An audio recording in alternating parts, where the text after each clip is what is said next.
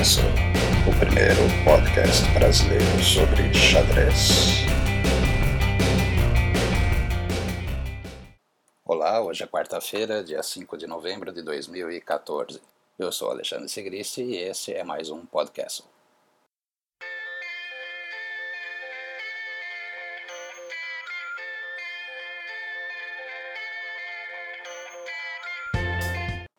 Sochi. Magnus Supernova Carlsen e Viswanathan Anand já estão na cidade russa que será sede do match pelo título máximo do xadrez. A cerimônia de abertura do Mundial será nesta sexta-feira, mas teremos as peças se movendo apenas no sábado. E aí, qual o seu palpite? Magnus ou Nandão? Ah, sim. Pessoal, no episódio de ontem eu falei pelo menos uma besteira, mas, felizmente, eu tenho ouvintes bem atentos. O Felipe Guerra, de Matão, me lembrou que Magnus Carlsen foi campeão com duas rodadas de antecedência, e não uma, como eu havia dito ontem. Quem também venceu com uma rodada de antecedência foi Kramnik, no fatídico match contra Kasparov, em Londres, no ano de 2000. Big Vlad cravou 8,5 na 15ª e penúltima partida.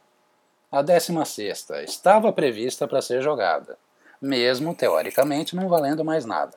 Mas aí Garry chegou com um caminhão de desculpas, falou que não ia jogar, alegou que Kramnik já era campeão e vida que segue. Acabaram não jogando.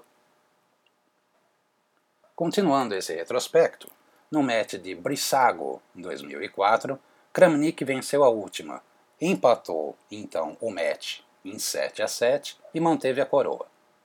Pelas regras então, o campeão jogava pelo empate. Já em Elista 2006 teve de tudo, até CPI do toalete e desempate.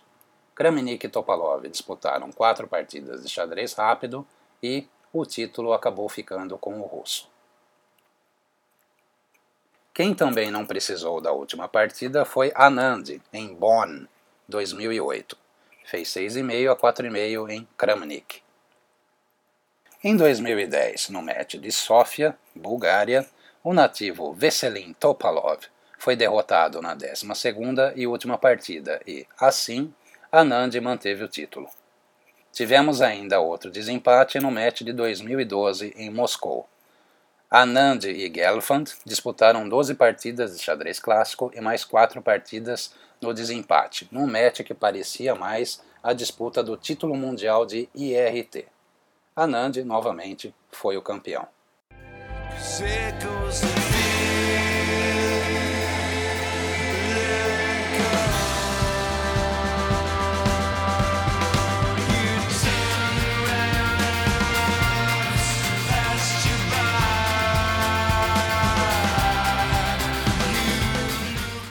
Memorial Terzian. Hoje chegou a informação de que o Memorial Francisco Antônio Terzian foi patrocinado pelo Léo Pasqualini, que é enxadrista e diretor do Clube de Xadrez de Curitiba. Olha pessoal, eu digo isso sem medo algum de parecer piegas ou brega. Eu chego a ficar emocionado ao saber que ainda existem pessoas assim no nosso Brasil. Léo, parabéns, porque você é o cara.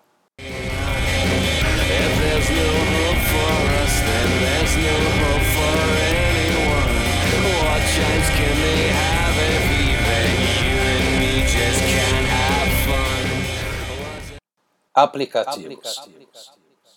Onde você joga xadrez? Eu confesso que já faz um tempo que eu não jogo Blitz na internet.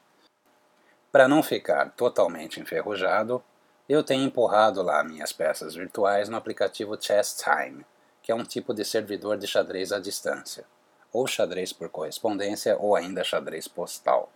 Funciona assim: você escolhe o tempo de reflexão para cada lance, um dia, dois dias, três dias, é para cada lance, não para a partida toda. Você lança o desafio e o aplicativo te parcela dentro das configurações, que podem ser categoria de rating ou proximidade geográfica. Também é possível desafiar algum jogador pelo apelido ou pelo nome de guerra. É, eu acho nome de usuário um termo um tanto feio, tá? Voltando. Se o seu amigo também tiver uma conta, vocês podem se enfrentar. Basta um desafiar e o outro aceitar. E não se incomode com o tempo de reflexão que parece quase infinito. Boa parte da galera joga como se fosse ao toque. Chess Time é gratuito e funciona no Android e no iOS. Os links do aplicativo estão nas notas desse episódio. Dá uma olhada lá.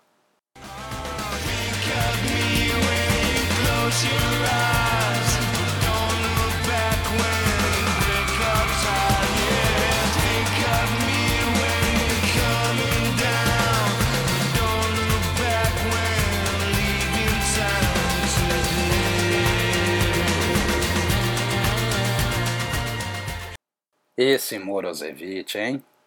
You say you think we'll still be friends, but we both know that we won't. Entre em contato com o podcast. No Facebook, Alexandre Sigrist ou Escola de Jovens Mestres. No Twitter, arroba podcastlebr. Não se esqueça do BR no final. Mande mensagens, perguntas, sugestões, o que você quiser. Aquele, abraço. No episódio de ontem eu mandei um abraço para o Hugo Nunes de Farias, de Caruaru, Pernambuco. Acontece que hoje ele faz aniversário. Hugo, receba aqui um novo abraço e um feliz aniversário para você. Abraço também para o Felipe Guerra, que está sempre de olhos e ouvidos bem abertos.